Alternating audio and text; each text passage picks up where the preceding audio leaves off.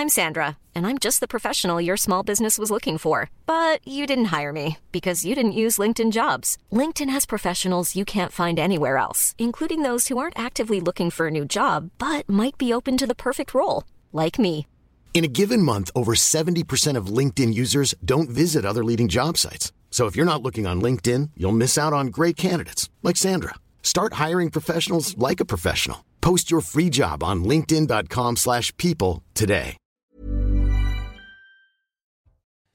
20h sur CNews pour Face à Bocoté. Le point sur l'information, c'est avec Isabelle Piboulot. Bonsoir Isabelle. Au Danemark, la petite Eya a retrouvé sa maman. La fillette de 10 ans est en bonne santé. La date de leur retour en France n'a pas été indiquée, mais l'ambassade de Copenhague a déjà engagé des démarches. Eya avait été brutalement enlevée jeudi en Isère par son père. L'homme a été interpellé avec un complice. La remise des deux suspects aux autorités françaises pourrait prendre quelques jours, voire plusieurs semaines. Gérald Darmanin répond au LR sur le dossier de l'immigration. Chiche, travaillons ensemble, clame le ministre de l'Intérieur dans les colonnes du Parisien. Une semaine plus tôt, les Républicains avaient dévoilé deux propositions de loi offensives afin, je cite, de reprendre le contrôle en la matière. Le ministre exclut de mettre des quotas sur le droit d'asile, mais pourrait l'envisager pour l'immigration de travail. Débat ouvert à l'UNESCO avant la signature d'un traité mondial. Des ministres et des représentants d'une soixantaine de pays échangent pour trouver des solutions à la crise du plastique. Un sommet organisé par la France pour donner de l'élan aux négociations qui reprendront lundi à Paris. La production annuelle de plastique a plus que doublé en 20 ans et pourrait encore tripler d'ici 2060. À la une de face à beau côté, il y a dans l'univers de la bien-pensance les bons et les mauvais journaux, les bons et les mauvais journalistes, les bons et les mauvais penseurs. Il faut tordre le cou aux idées qui n'entrent pas dans ce camp du bien, les mettre au banc de la société, leur couper les vivres. Le magazine Causeur est la cible des activistes Sleeping Giants dans l'indifférence générale. Ça tombe bien, on en parle dans un instant. Elle a une également au nom de la lutte contre le réchauffement climatique. Tous les coups sont permis. Le fossé se rétrécit entre la désobéissance civile et les actions violentes. L'écologisme prend des formes parfois inquiétantes, virant au fanatisme. La prochaine dictature sera-t-elle verte? Élément de réponse d'en face à beau côté enfin. Cher Mathieu, vous recevez ce samedi l'essayiste Michel Geoffroy pour son livre Le meilleur des mondes, 1984, La guerre des étoiles, Minority Report, iRobot, qui relevait, de la science-fiction il y a 30 ou 40 ans, devient concret aujourd'hui. Applicable peut-être demain. Notre société se nourrit-elle de la science-fiction? Vaste question. Voilà le programme de Face à Beau Côté, cher Mathieu. Bonsoir. Bonsoir. Cher Arthur de Vatrigan, bonsoir. Ravi. Ravi de vous retrouver tous les deux et on va commencer avec cette peine de mort sociale en démocratie de Tocqueville à aujourd'hui. On a un peu parlé, mais peut-être pas suffisamment, cette semaine de l'appel à l'aide du mensuel Causeur, victime d'une campagne de diffamation des Sleeping Giants, ces activistes numériques, euh, pour les condamner à l'asphyxie financière. Et cet événement, c'est cet événement sur lequel vous souhaitez revenir qui vous inspire une réflexion sur la peine de mort sociale en démocratie. Oui, ça me semble absolument essentiel ce qui s'est passé. Alors, je résume. Euh, Elisabeth Lévy, qui dirige le mensuel Causeur, a lancé un appel qui est pas loin d'être un appel à l'aide, mais un appel à l'aide plus que fondé en disant en ce moment, globalement, les régies publicitaires, vous savez, ceux qui, globalement, s'assurent à la fois de la publicité dans les journaux, sur les sites Internet, sont en train de nous bouder. Ils ont décidé finalement de nous assécher. Pourquoi? Pourquoi? Alors, Puis là, ça, implique de, vrais problèmes, c'est-à-dire euh, perte de revenus significative. L'existence même, à terme, du magazine peut être compromise, probablement pour ça, parce qu'un magazine tient difficilement sans publicité, à moins d'avoir un, un mécène tel qu'il est prêt à sacrifier euh, milliers par milliers, par dizaines de milliers, par centaines de milliers d'euros. La publicité, vous en avez besoin. Or, ils sont désormais privés de publicité. Parce que le magazine, ce serait, la, qualité du magazine se serait effondrée d'un coup, parce que d'un coup, Causeur ne serait plus à la hauteur, alors que c'est un excellent mensuel. Pas du tout. Pourquoi? Parce que derrière ça, il y a l'offensive, vous l'avez dit, des Sleeping Giants. Alors, qu'est-ce que c'est les Sleeping Giants? On a- une formule qui revient de temps en temps. C'est un groupe d'activistes numériques qui s'est constitué en 2016, un peu après l'élection de Donald Trump, en se disant l'élection de Donald Trump a été rendue possible parce que des médias ont tenu un discours qui rendait culturellement et médiatiquement et intellectuellement possible son élection. Donc, si on veut en finir avec la possibilité d'une élection de mouvements, de partis, il ne s'agit pas d'aimer Trump ou non, la question n'est pas là ici, mais de, qui sont en désaccord avec ce qui est l'idéologie dominante du moment. Ça peut être le Brexit, soit dit en passant. Ça peut être des partis populistes en Europe ou conservateurs. Ça peut être, on l'a évoqué, c'est le cas de Donald Trump. Il faut donc créer un environnement médiatique assaini purgé de ces médias dangereux. Parce que pour Sleeping Giants, sur les activistes numériques, on, on reviendra sur leur méthode ensuite, l'idée est la suivante. Il y a de bons médias. Les bons médias sont ceux qui font la promotion de l'ouverture, de la diversité, de la tolérance. Autrement dit, mais tout ça avec des guillemets, on l'aura compris, c'est l'idéologie diversitaire, hein, multiculturalisme, néo-féminisme, théorie du genre et ainsi de suite. Donc les bons médias sont ceux qui portent cette vision et qui luttent contre ceux qui s'opposeraient à cette vision. Et il y a les mauvais médias. Les mauvais médias sont ceux qui ne reprennent pas ce programme officiel, qui ne reprennent pas ce catéchisme, qui ne reprennent pas cette idéologie et qui sont accusés pour cela de tenir des discours haineux ou néo-nazis, ou fascistes, ou d'extrême droite. On connaît les formules tondeliériennes. Et ce qui est intéressant avec ça, c'est euh, parce que dans l'esprit des Sleeping Giants, mais plus largement du régime diversitaire en général, qu'est-ce qu'un discours haineux? Un discours haineux, c'est s'opposer aux revendications des minorités, ou du moins de ceux qui prétendent parler en leur nom.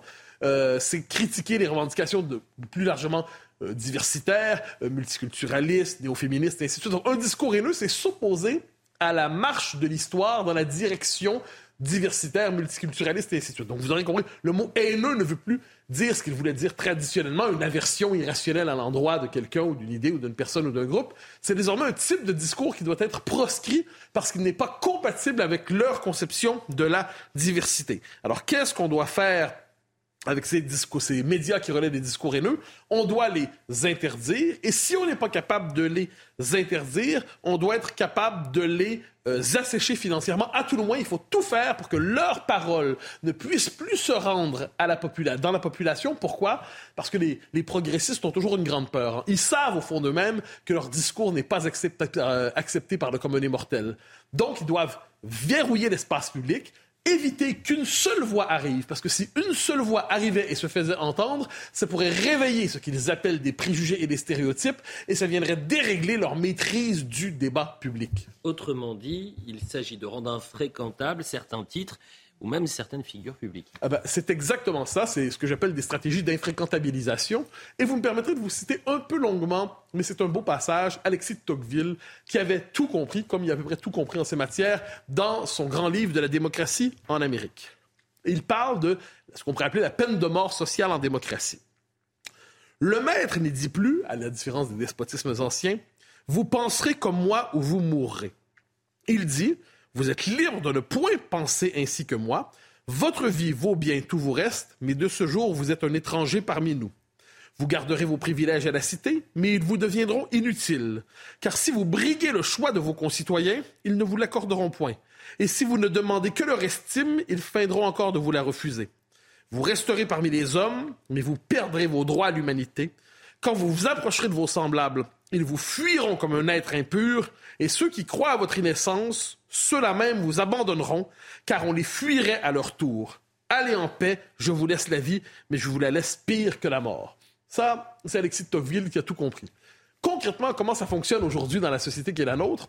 Eh bien, les Sleeping Giants et autres activistes numériques, ils mènent des campagnes de diffamation contre certains médias.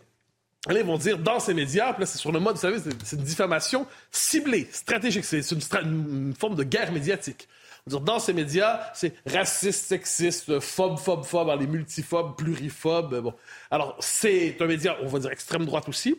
Et là, ensuite, on se tourne vers les annonceurs, publiquement. On interpelle publiquement les annonceurs, c'est la logique du name and shame. Hein. Et là, on se dit, voulez-vous vraiment vous associer à ce titre qui fait la promotion de propos haineux?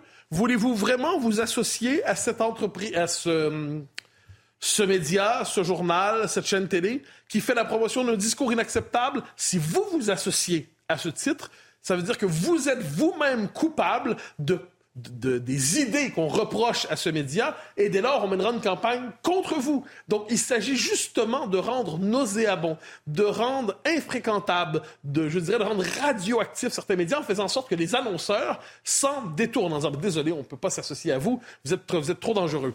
Et on connaît par ailleurs, globalement, le monde de l'entreprise est un monde assez frileux. La moindre controverse peut, euh, controverse dans le mauvais sens, une controverse woke, ça peut être, ils peuvent l'assumer, on le voit avec Budweiser en ce moment aux États-Unis, mais une controverse associée justement à l'idéologie dominante aujourd'hui. Si on vous accuse de racisme, de sexisme, de... même si c'est faux, en sortant, même si c'est faux, eh bien, la peur de porter cette controverse avec vous, mm. ben, vous décidez de vous détourner, vous ne le financez plus, puis les régies publicitaires relaient cet interdit.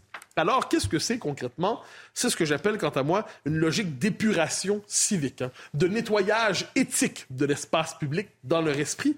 Il s'agit de chasser de l'espace public ou de condamner à la mort sociale, de condamner à l'invisibilité les médias qui ne, qui ne se soumettent pas, finalement, au programme dominant, à l'idéologie dominante. Mais qu'est-ce que ça veut dire se soumettre? On comprend. Le, on a des débats aujourd'hui, vous savez, sur qu'est-ce qu'un fait divers, qu'est-ce qu'un fait de société. En quelquefois, on nous dit Ah, c'est des faits divers, ça compte pas, puis d'autres vont dire Non, c'est des faits de société importants. Si l'idéologie dominante, comme on l'a vu avec le documentaire tout récemment sur France 5, sur la petite Lola, ça, ça a commencé comme ça, j'en ai parlé cette semaine à Face à l'Info, c'est un fait divers qui n'aurait jamais dû être interprété autrement.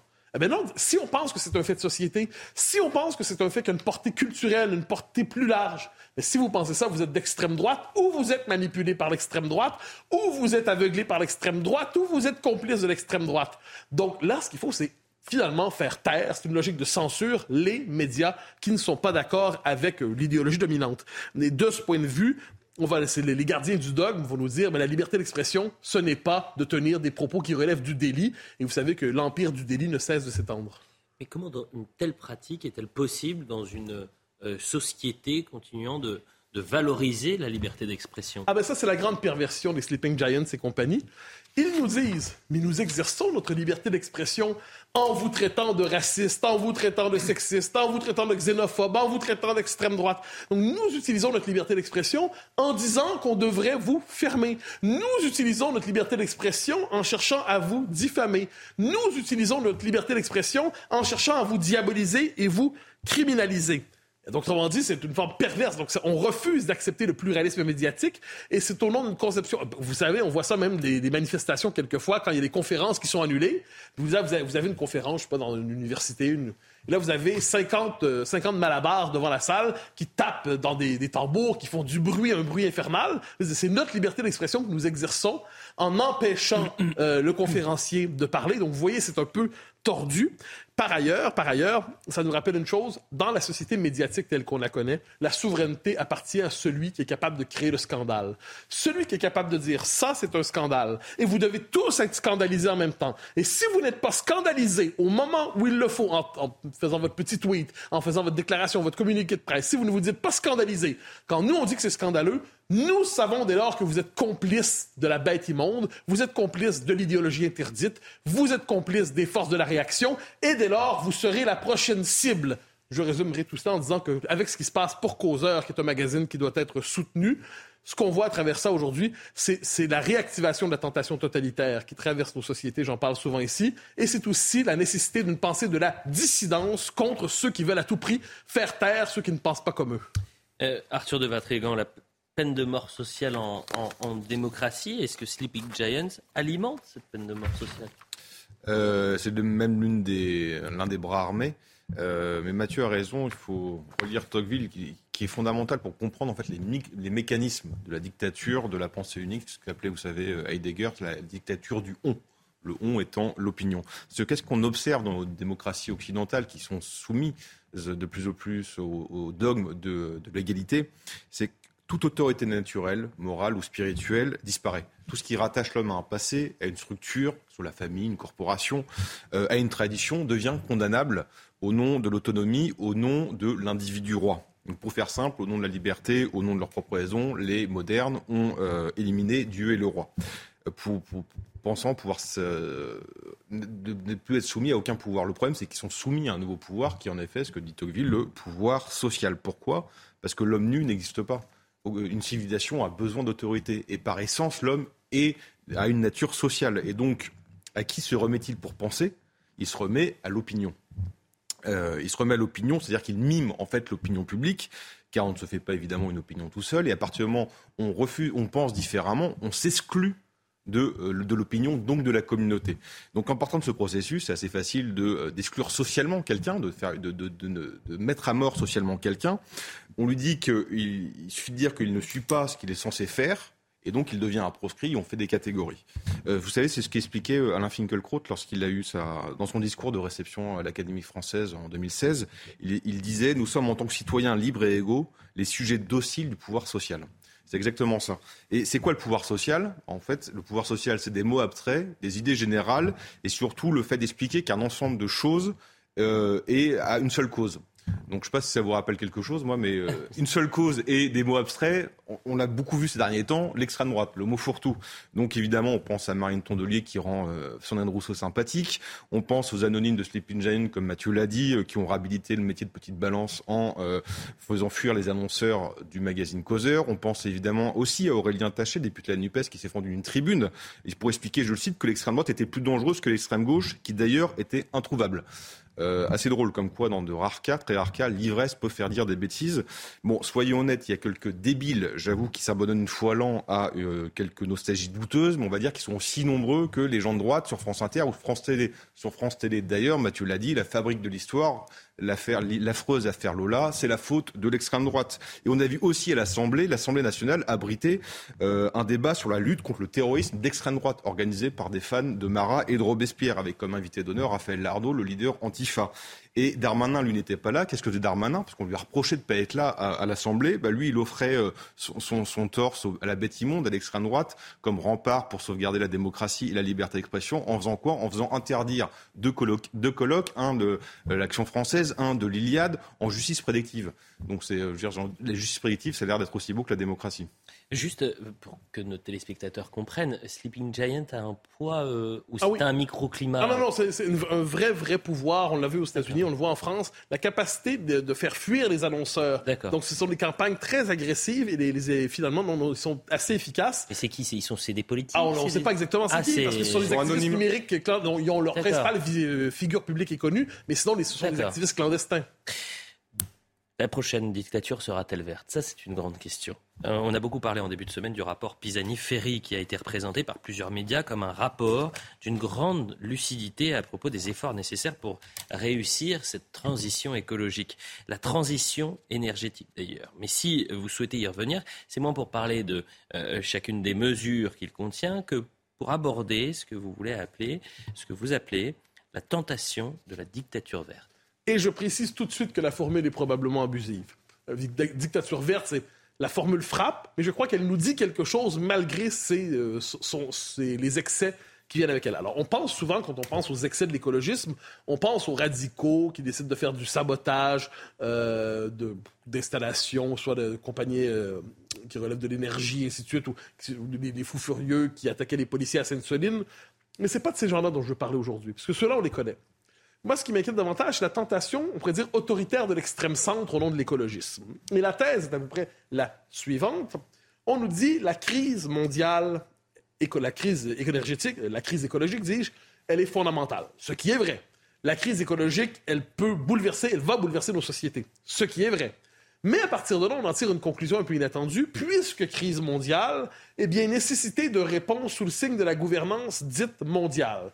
Et il y a cette idée que les souveraineté nationale, les pays, les États, autrement dit, la structure politique du monde telle qu'on la connaît, c'est un peu désuet. Il faut laisser ça de côté et l'espèce de technostructure mondialisée, la technostructure onusienne ou encore européenne, serait le seul lieu véritable où désormais prendre en charge cette crise, cette crise à venir.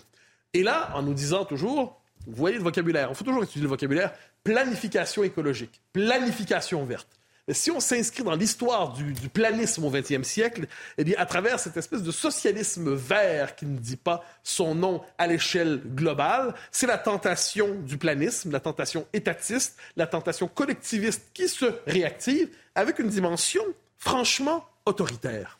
C'est vert à l'extérieur, rouge à, ah ben, l'intérieur, comme diraient certains. Une forme de socialisme vert, mais qu'entendez-vous euh, Alors, qu'est-ce que j'entends par là? Premièrement, dans le rapport euh, Pisani-Ferry dont on a parlé, Notez l'appel à une surfiscalisation, donc une forme de surfiscalisation des classes moyennes supérieures, pas des ultra-riches. Hein. On, prétend toujours ça, c'est vraiment l'extrême centre est doué là-dedans. On prétend vouloir taxer les ultra-riches, mais dans les faits, on décide surtout de taxer les classes moyennes supérieures en disant vous, parce qu'elles sont indéracinables, elles sont, sont pas interchangeables, ils peuvent pas se fuir dans d'autres pays. Alors celles-là vont casquer. Donc surfiscalisation qui fait en sorte que dans les faits, la part du revenu des ménages est de plus en plus limitée et c'est pas un détail. Hein. On a quelquefois l'impression dans la plus culturelle de dire l'économie c'est secondaire comme sujet. Non, la surfiscalisation d'une société, ça représente aussi l'étouffement de ses forces productives, c'est l'étouffement des libertés. Mais ça va au-delà des questions d'argent, rassurez-vous. Voyez tout ce qu'on nous annonce, les mesures qu'on peut, peut repérer ici et là dans le débat public. Il y en a plusieurs. Ça ne vient pas nécessairement du rapport Pisani-Ferry, on s'entend. Mais les mesures qui traînent dans le débat public depuis quelques années pour nous dire pour être capable de lutter contre les changements climatiques. Le contrôle des vols en avion, en disant oui, il faut limiter les vols, puis pas seulement les vols intérieurs. Est-ce qu'on ne devrait pas limiter la possibilité des vols intercontinentaux à un seul par personne par année? Parce qu'au-delà, c'est peut-être excessif. Le contrôle des déplacements. Même en voiture. Est-ce qu'on a cette espèce de proposition qui revient? Euh, il ne faudrait pas que vous ayez droit à un déplacement de plus de X centaines de kilomètres par année, parce qu'au-delà, c'est dangereux pour la planète. Le contrôle des maisons secondaires et le contrôle des propriétés aussi. Cette idée qu'il faudrait peut-être même taxer, vous taxer si vous êtes propre, euh, vous vous amenez à payer des frais de locataire, même si vous êtes propriétaire de votre propre maison. Donc une forme de suspension du droit de propriété, qui est un des droits les plus fondamentaux qui soient le contrôle des déplacements en voiture, je l'ai dit, le contrôle de la consommation de viande demain, le contrôle, et ça, c'est pas un détail. On veut contrôler ce qu'il y aura dans les assiettes. On me dira, oui, mais la viande, le régime fondé sur la viande, c'est mauvais pour la santé des uns et des autres. Très bien. Il n'en demeure pas moins que c'est une volonté de contrôle de l'intime et des assiettes. Le contrôle du chauffage dans les maisons, le contrôle des naissances, petit exemple à Outremont, qui est un arrondissement à Montréal, l'arrondissement a distribué ces derniers jours un dépliant où on disait de quelle manière pouvez-vous sauver la planète? on donnait plusieurs méthodes. la meilleure méthode, c'était quoi? Faites un enfant en moins parce que vous limiterez votre, votre empreinte, votre empreinte écologique. Donc, à travers tout ça, c'est quand même un chantier d'ingénierie sociale majeure et d'endoctrinement de la population. Il y a de quoi s'inquiéter de ce qu'on fait au nom des meilleures intentions.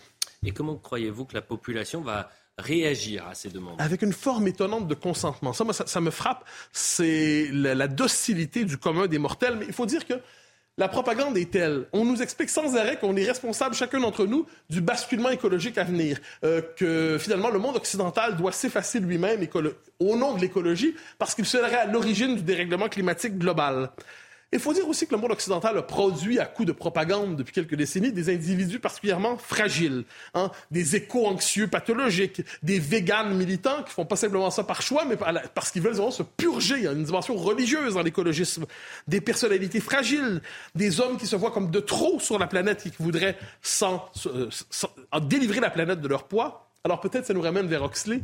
Oxley qui disait que plus vous avez une société autoritaire, plus vous devez maximiser le domaine de la liberté sexuelle pour faire passer les passions. Alors moi je suis pas contre la maximisation de la liberté sexuelle. Je note simplement, je réinterprète sa thèse aujourd'hui, tous les débats sur l'identité de genre, de ci, de ça, où chacun décide de faire de sa propre vie le lieu d'une forme d'expérimentation de, idéologique permanente sur le mode du cobaye idéologique. Peut-être est-ce la manière contemporaine de gérer nos personnalités pendant que le monde bascule dans un autoritarisme nouveau. Arthur de Vatrigan, la dictature sera-t-elle verte? Alors, il y a des graves questions écologiques, évidemment, qui sont des questions scientifiques, issues de données scientifiques. Le seul problème, c'est que cette science est devenue depuis quelques années une religion. Et même, peut-être même la religion principale aujourd'hui. Si vous regardez, vous avez euh, ces grands prêtres, ces grandes messes, sa prophétesse, euh, vous avez le catéchisme qu'on donne aux enfants, et vous avez même les excommunications. Euh, l'écologie, c'est l'étude de l'interaction des vivants avec l'environnement. C'est-à-dire que ça réclame deux vertus indispensables qui sont la modestie et la prudence. Malheureusement, c'est quand même les deux, des qualités que n'ont pas, euh, en étant gentils, les écolos politiques. Parce que chez eux, en fait, l'homme est au centre de tout. C'est-à-dire qu'il est au centre du désastre, mais il va être aussi au centre du sauvetage de la planète. Sauver la planète, par exemple, ce qu'ils disent tout le temps. Euh, finalement, on retrouve en fait la passion des nouveaux modernes, c'est-à-dire que la, la haine de notre histoire, l'histoire occidentale, qui est responsable de tous nos maux, et en même temps cette volonté révolutionnaire de faire table rase de tout pour tout recommencer. Avec évidemment cette vision binaire, il y a le camp du bien, le camp du mal, à eux euh, d'être garant des intérêts de notre planète. Euh, à eux d'être des éveilleurs de conscience. Et aux autres, évidemment, vous êtes l'étiquette du mal. Donc avec ça, vous, vous en savez pousser des ailes, euh, ça conforte pour votre croisade. Mais il y a quand même une contradiction qui me surprendra et que je n'arrive pas à expliquer chez eux. C'est que les mêmes qui défendent la dignité des moustiques, qui, défendent une cohabitation bienveillante avec les punaises de lit, c'est-à-dire qu'ils euh, sont sur une défense du vivant sans condition, sont les premiers à être les promoteurs des euh, manipulations génétiques de l'homme, de la PMA, de la GPA, même de l'IVG. C'est-à-dire que vous avez la défense des vivants sans condition, à condition que ce ne soit pas des êtres humains. Et ça, ça m'a toujours surpris. C'est un paradoxe que je n'arrive pas à comprendre. La publicité, on revient dans, dans un instant, puisque vous allez recevoir, cher Mathieu, euh, euh, Michel Geoffroy, essayiste pour son livre Le meilleur des mondes. Vous allez revenir sur cet univers de la science-fiction qui n'est plus aujourd'hui de la science-fiction. Vous avez regardé Minority Report à l'époque, ou Aéroport, ou La guerre des étoiles. Vous disiez, c'est impossible. c'est finalement, c'est aujourd'hui. La pub. 20h30 sur CNews pour la deuxième partie de Face à Côté. D'abord le point sur l'information, Isabelle Piboulot. Le pilier du 15 de France, Mohamed Aouas, sera jugé mardi en comparution immédiate. Il sera entendu à 13h30 devant le tribunal correctionnel de Montpellier. L'international de rugby, âgé de 29 ans, a été placé en garde à vue hier. Il est poursuivi pour violence conjugale sans ITT, précise son avocat. Scrutin décisif pour la Turquie. La population va élire son président demain. Après avoir obtenu 49,5% des voix le 14 mai, Recep Tayyip Erdogan est donné favori pour le second tour. Son rival, le sociodémocrate Kemal Kılıçdaroğlu, a quant à lui réuni une alliance historique. Depuis 2007 et la mise en place du suffrage universel, c'est la première fois qu'un second tour est organisé dans le pays. Et puis en Formule 1, Max Verstappen s'élancera en pole position du Grand Prix de Monaco demain. Cet après-midi, dans les rues de la Principauté, le Néerlandais a soufflé le meilleur temps des qualifications à l'Espagnol Fernando Alonso. Max Verstappen, leader provisoire au championnat, a réussi sa quatrième pole de la saison sur six possibles. Le GP de Monaco est à suivre demain à 15h sur Canal+. La suite de Face à côtés, toujours avec Mathieu et Arthur, bien sûr. Et nous recevons Michel Geoffroy. Merci d'être avec nous. Bonjour. Je rappelle que vous êtes euh, essayiste et que vous avez écrit notamment Le meilleur des deux mondes. Cher Mathieu, pourquoi avoir invité euh, Michel Geoffroy euh, Alors, j'ai lu Bienvenue dans le meilleur des mondes, sous-titre Quand la réalité dépasse la fiction, qui est paru il y a quelques semaines, si je ne me trompe pas.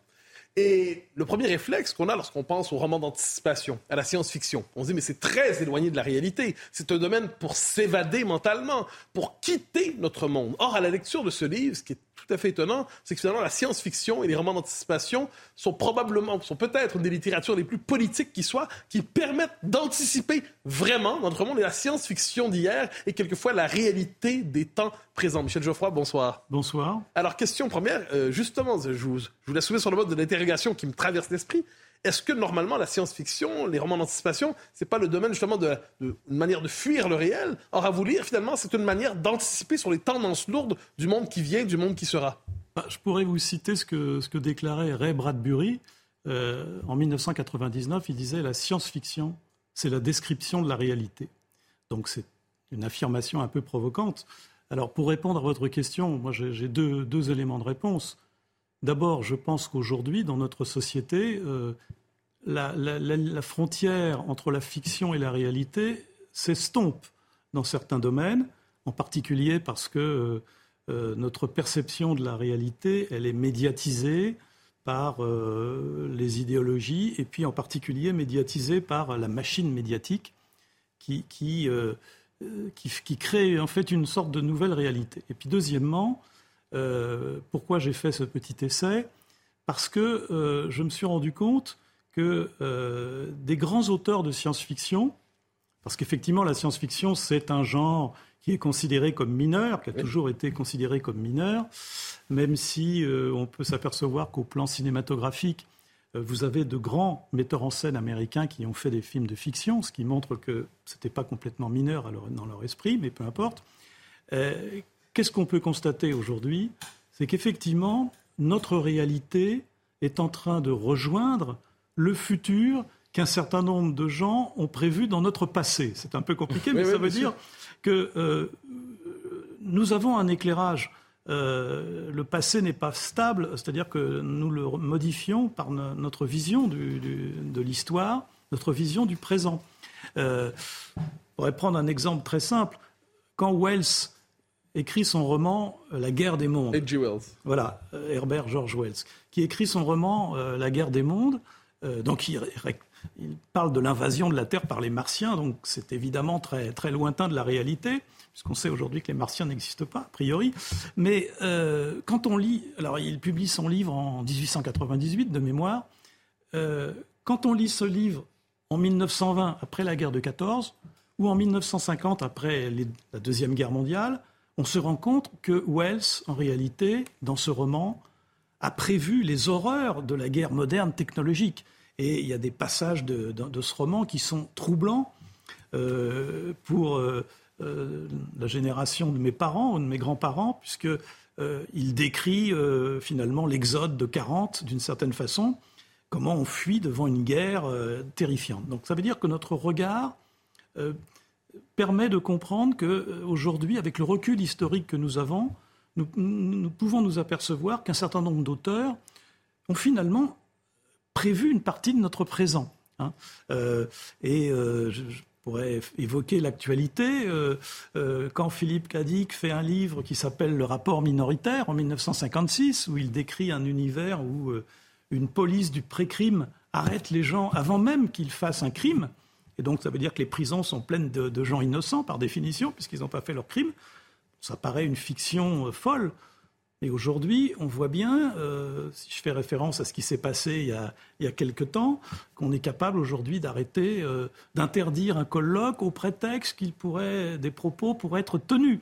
Euh, donc, nous sommes bien déjà dans le monde du pré-crime. Donc, on voit bien que notre réalité est en train de rattraper certaines des dystopies, comme on dit, donc de la, des, des, prévisions un peu catastrophiques de, notre univers. Et c'est ça, moi, qui m'a beaucoup frappé. Pour terminer, pour cette réponse, je dirais, j'ai aussi eu l'idée de faire cet essai en entendant quelqu'un qui me disait oh, J'ai lu George Orwell dans ma, dans ma jeunesse. Bon, c'était bien, mais bon. finalement, je l'ai relu aujourd'hui et je me dis Mais Orwell, il a, il a prévu beaucoup de choses de notre monde. Hein. Donc c'est pour ça que ça m'a paru intéressant d'aller voir euh, ce qu'ont euh, ce qu'ont pu décrire un certain nombre de grands auteurs célèbres. Alors, c'est un tout petit essai que j'ai fait euh, sans prétention. Pas une, ce n'est pas une anthologie de la, science-fiction. Euh, je n'ai pas voulu trop insister sur les, auteurs actuels parce que je pense que leur, témoignage est moins intéressant puisqu'ils connaissent notre monde. Alors, il y a la science-fiction d'un côté, on y reviendra, mais il y a deux auteurs normalement auxquels on fait référence quand on dit ils ont tout vu. Il y a d'un côté Orwell, vous l'avez dit, et de l'autre côté, il y a Aldous Huxley. Oui. Alors, de quelle manière, donc 1984 est le meilleur des mondes, de quelle manière ces deux auteurs ont-ils vu ou n'ont-ils pas vu ce qui nous frappe aujourd'hui? Voilà. Alors, euh, personnellement, je considère qu'il n'y a pas d'auteur qui ait vraiment vu l'intégralité du monde dans lequel nous sommes. C'est plutôt une sorte de puzzle où il y a des gens qui ont vu. Alors, il y a, à mon avis, une différence essentielle entre Orwell et euh, Aldous Huxley d'abord temporel, puisque Aldous Huxley écrit en 1932 alors qu'Orwell écrit euh, en 1948. Mais bon, le monde d'Orwell, c'est un monde, je dirais, soviétoïde. C'est-à-dire qu'il prévoit une tyrannie qui est quand même très largement inspirée euh, du modèle soviétique. C'est pas neutre, puisque Orwell lui-même est un, est un socialiste plutôt euh, de nature enfin, libertaire. Il est très hostile au communisme, de toute façon puisqu'il a écrit euh, notamment La ferme des animaux, mhm. euh, un conte philosophique, mais très anticommuniste. Euh, et donc, lui, il a prévu un monde de une sorte d'extension du système soviétique sur la base du contrôle policier, de l'espionnage euh, des gens, euh, euh, bon, un monde de, pauvreté aussi, puisque le héros a beaucoup de mal à trouver une. Mais il voit des choses aussi comme la novlangue, il voit des choses comme le télécran. Voilà. Alors, par contre, effectivement, il a prévu des choses extraordinaires. Par exemple, la télévision partout, la télévision qu'on ne peut pas éteindre. Je rappelle qu'il écrit 1947, 1948. En 1947-48, la télévision est quand même assez peu répandue. Hein. Euh, c'est plutôt euh, un, instrument de recherche, mais il n'a pas, pas parvenu dans. Et la télévision qui vous voit aussi. Alors en plus, la télévision qui vous voit. Moi, je considère que la télévision qui vous voit, le télécran, c'est Internet, hein, puisque l'Internet conserve les données de consultation et c'est d'une certaine manière un moyen de nous, euh, de nous, nous surveiller, de nous voir. Bon, donc ça, c'est le, monde orwellien. Euh, la novlangue aussi, qui est d'ailleurs rentrée dans la langue courante, euh, la déconstruction de l'histoire, le fait d'effacer euh, les personnalités qui sont devenues politiquement incorrectes. Là, ça renvoie très clairement au système soviétique, c'est très clair. Alors, la grande différence avec, et l'intérêt, à mon sens, de l'œuvre d'Aldous Huxley, c'est que Huxley dit tout à fait autre chose. Il dit, mais pour imposer quelque chose aux gens, pour faire une société tyrannique, on n'a pas forcément besoin de barbelés, de policiers euh, et de terreur. On peut arriver à, maîtriser les gens par la suggestion, par la propagande, par la médecine, euh, par la drogue.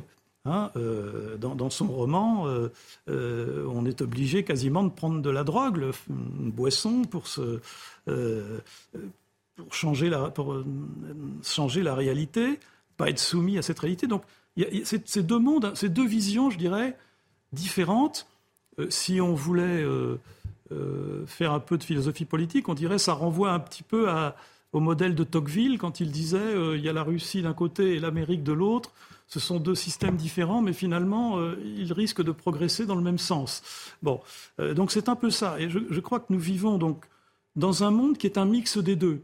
C'est-à-dire que nous avons emprunté, euh, ou plus exactement, on nous a imposé euh, au monde orwellien la novlangue, euh, la police de la pensée, le ministère de la vérité, d'une certaine façon, qui est aujourd'hui largement mise en œuvre par les médias, d'une certaine façon. Et puis, on a au monde d'Aldous Huxley, on a l'importance de la propagande, l'importance de la médecine comme moyen euh, c'est le biopouvoir. Hein. Je veux dire, on a vu ce qui s'est passé avec le Covid, avec la Covid. Donc, euh, on voit bien que euh, l'état bienveillant peut devenir un état de, domination. Arthur de Vatrigan.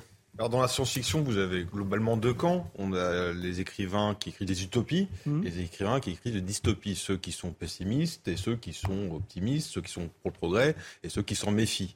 Et à vous lire, à vous entendre, on ne s'est pas méfié parce qu'on a couru vers le progrès. Donc pourquoi, comment expliquer que ce sont les utopistes qui ont triomphé des dystopies? Alors, moi je dirais, d'abord dans l'histoire, c'est plutôt les utopistes qui triomphent et, pas les gens réalistes. Hein. Euh, d'ailleurs, le XXe siècle, c'est le triomphe de l'utopie progressiste. Hein, euh, ou euh, d'une manière politique, on pourrait dire c'est le triomphe de la gauche et de tout, tout son appareil intellectuel. Donc, euh, l'utopie a euh, un caractère séduisant. Hein. Le réalisme n'est pas très séduisant. Hein. Donc, euh, c'est me semble-t-il, l'utopie a plus tendance à se, réaliser dans l'histoire que, alors pour le meilleur ou pour le pire, hein, effectivement. Alors, vous avez raison de le souligner. Si j'étais provocateur, je dirais le progressisme, c'est une sorte de science-fiction politique, si vous voulez. C'est la même chose que la science-fiction. Le progressisme, c'est le culte du progrès, de l'avenir, hein, des, lendemains qui vont chanter. C'est le culte de la science qui va permettre à l'homme d'être comme des dieux, comme disait le serpent dans le Jardin d'Éden. Et puis, euh, en même temps, c'est une fiction parce que euh, cette idéologie repose quand même sur une conception de l'homme qui n'est pas avérée euh, scientifiquement, qui est une conception poétique de l'homme, comme l'avait Jean-Jacques Rousseau, mais euh, ce n'est pas une conception très réaliste, c'est une conception fantasmée de l'homme. Donc, si vous voulez, euh, c'est pour ça qu'il y a une sorte de rencontre entre le, progressisme et, la fiction. Mais il y a deux volets. Enfin, ce que vous évoquez, c'est les deux volets. C'est jamais que les deux volets de l'utopie. L'utopie fait rêver, l'avenir radieux, et puis il y a la réalité du, modèle utopique qui, lui, ne fait pas rêver du tout, qui est au contraire, qui fait peur. Alors, un des grands thèmes de l'époque présente, des temps présents, c'est ce qu'on appelle le, transhumanisme, hein, ou l'idée d'un humain modifié d'une manière ou de l'autre. Est-ce que, est que la science-fiction, telle que vous l'avez lue, relue, annonce ce qu'on appelle aujourd'hui le transhumanisme? Bah, écoutez, euh, lisons euh, L'île du docteur Moreau de Wells. Qu'est-ce qu'il raconte? Il raconte euh, qu'un médecin un peu spécial dans une île essaie de transformer les animaux en hommes. Hein. Évidemment, l'histoire va mal se terminer, euh, mais ce thème, il est, euh, il est sous-jacent, il a été traité par, par un certain nombre de, de gens. on a beaucoup parlé des livres, il ne faut pas oublier les films. Beaucoup de films sur la, thématique, euh, notamment du clonage, hein, qui existe. Hein, pensant au film À l'aube du, du, sixième jour, par exemple, bon, qui, montre bien ce, sujet. c'est un thème qui a été abordé dans la fiction des années 60 aussi, où les, partant de l'idée que les, les oligarques bénéficieraient de progrès de la médecine, d'un certain surhumanisme, de l'homme augmenté pendant que le reste de la population. Traduisons méchamment, les hommes de la Silicon Valley profiteront du monde qui vient, alors que le commun des mortels sera traité comme une technologie euh, Et oui, euh, je pense à, une, un petit livre de, de, Peter Randa qui s'appelle Les éphémères et qui raconte une société très duale où les, précisément les éphémères, c'est tous les gens, c'est tout le bas peuple pendant que l'élite, elle, a une vie très longue parce qu'elle a, euh, accès à, de la médecine euh, très particulière auquel les autres n'ont pas accès. Donc ce thème, il, a été traité euh, à la fois du point de vue, je dirais, de la folie de certains scientifiques qui, c'est toujours le même thème, la, science sans, sans, conscience et la ruine de l'âme, hein, comme on dit. Donc,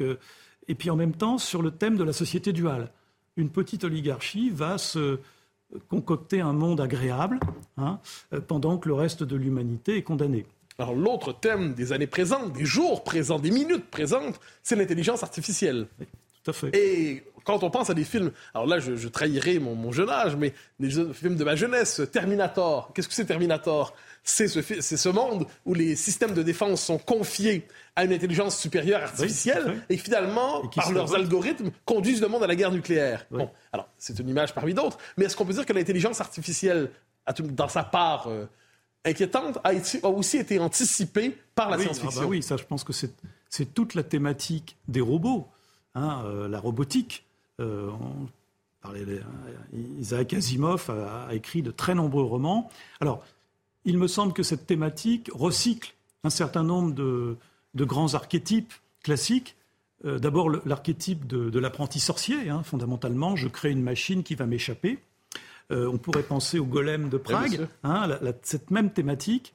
Euh, de, l'homme fabrique des choses et il ne les maîtrise pas. Alors ça renvoie à un grand courant dont on n'a pas trop parlé, mais qui est très important, notamment chez Wells, qui est l'inquiétude devant le monde de titans dans lequel on rentre du fait de la technologie et de la science qu'on ne maîtrise pas. Hein, ça, c'est un thème qui apparaît et donc qui se traduit effectivement dans la peur du robot, dans la peur de l'intelligence artificielle qui va prendre notre place et qui va, et non seulement qui va prendre notre place, mais dans le cas de Terminator, qui va nous détruire. Hein. Donc ça, ça a été euh, un, thème important, alors qui a aussi été traduit sur un autre plan, la dépendance des hommes à l'égard de cet outil.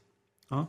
Euh, moi, il y a un roman que j'adore, euh, qui est euh, Un bonheur insoutenable d'Ira Levin, qui est écrit en 1970, qui, lui, est, à mon avis, une bonne synthèse entre les, deux courants qu'on évoquait tout à l'heure, et qui, montre une société qui est entièrement dépendante d'un gigantesque complexe informatique qui est sous les Alpes. Et tout est dirigé par ça. Les gens ne prennent des décisions que parce qu'ils sont soumis parce qu'ils utilisent cet outil informatique. Ils sont devenus, en quelque sorte, des victimes du système. Donc ça, c'est vraiment un grand thème, effectivement, euh, euh, un grand classique de la, de la science-fiction, la révolte des robots. Bon, alors il y a aussi, il y a évidemment un volet ludique, un ludite, plus exactement, ludite. Euh, ça peut être ludique aussi, mais enfin, c'est surtout ludite, à savoir, bon, bah, l'informatique, l'informatisation, l'IA va me prendre mon, mon, mon travail et mon humanité. Je pense que c'est un vrai sujet. Arthur de Matrigan. Pourquoi les auteurs que vous citez, même ceux les plus connus, sont-ils majoritairement anglo-saxons? Alors là, c'est très révélateur à mon avis que euh, George Orwell, en 1984, son Océania, le, pays euh, imaginaire qu'il évoque, en fait, ce sont des pays anglo-saxons. Hein. Il a divisé le monde en trois catégories. Il y a l'Est, il y a l'Asie et il y a l'Océania, pays anglo-saxons. Euh, je pense que ce n'est pas neutre parce que, d'une certaine façon, il a anticipé l'idée que la tyrannie euh, ne serait pas uniquement une tyrannie euh, orientale et asiatique, mais que les, facteurs tyranniques allaient aussi toucher notre société occidentale, qui a quand même été, personnellement, qu'est-ce que c'est que l'Occident aujourd'hui? C'est l'espace qui est formaté par les pays anglo-saxons, hein, qui parlent notamment l'idéologie anglo-saxonne des réalisations matérielles et puis de, de la vocation universelle à imposer un ordre considéré comme, comme, idéal. N'oublions pas enfin, un, témoignage extraordinaire qui est celui des dissidents soviétiques passés à l'Ouest. Au début, ils sont accueillis à bras ouverts parce qu'ils permettent de critiquer évidemment l'Union soviétique à juste titre, et puis d'autre part parce qu'ils portent déjà la grande révolution des droits de l'homme derrière, qui est en train d'arriver. Mais qu'est-ce qui va se passer? Malheureusement, au bout d'un certain temps, les dissidents vont être effrayés, parce qu'ils vont dire, oh là là, mais l'Occident est sur la même pente que, le système soviétique. Avec cette circonstance aggravante, disent-ils que nous, on n'aime pas la dictature, on n'aime pas la tyrannie, mais vous, les Occidentaux, vous aimez la tyrannie, vous aimez, vous aimez votre servitude. Témoignage très, très dur et très fort. Hein. Alors, je pense que ce n'est pas neutre. Euh, comme je le dis tout à l'heure, la, science-fiction invoque un peu le progressisme. Fait, et donc, euh, la science-fiction se développe à la fin du 19e, puis surtout au 20e siècle, tel qu'on l'a connu, qui est le siècle du progressisme, le siècle de la puissance euh, des pays anglo-saxons, la puissance de l'américanisme. Donc ce n'est pas complètement neutre. Mais je précise qu'il y a quand même une science-fiction soviétique. Hein, et française aussi. Et c'est française, bien sûr. donc, mais mais c'est aussi révélateur que beaucoup d'auteurs de science-fiction français euh, ont voulu prendre des noms anglo-saxons. Il nous reste moins d'une minute. Imaginons, dans les auteurs, les livres qui paraissent aujourd'hui et qui annoncent le monde de demain, quelles sont les tendances annoncées par la science-fiction des temps présents? De quoi doit-on s'inquiéter, pour autrement dit? De tout. De tout, je dirais. Non, mais euh, euh, il y a une tendance au pessimisme ambiant hein, qui, qui, apparaît. je citais tout à l'heure Alain Damasio. Beaucoup de ses ouvrages tournent autour du thème de la révolte contre un, système totalitaire. Hein, je pense à la zone du dehors, par exemple. Donc c'est à la fois pessimiste et optimiste, parce que ça veut dire aussi que si on est face à un système qui veut réduire les libertés, ça veut dire que, comme j'ai eu l'occasion de l'écrire dans un autre essai, le monde est en train quand même d'échapper à un certain nombre de gens, à certaines oligarchies. Donc euh, euh, il faut avoir une certaine vision de l'espoir quand même sur l'avenir. L'avenir est ouvert, comme dit un personnage du roman de Philippe Dick, euh, Le maître du haut château. Merci beaucoup, Philippe. Michel Geoffroy, pour cet éclairage. Je rappelle votre ouvrage et votre essai sur le, meilleur des, mondes. Bienvenue dans le meilleur des mondes. Merci à tous les deux. Merci Mathieu. Merci Arthur. Dans un instant, restez avec nous pour la première de la semaine 2, la semaine de Philippe de Villiers, présentée par Geoffroy le Jeune.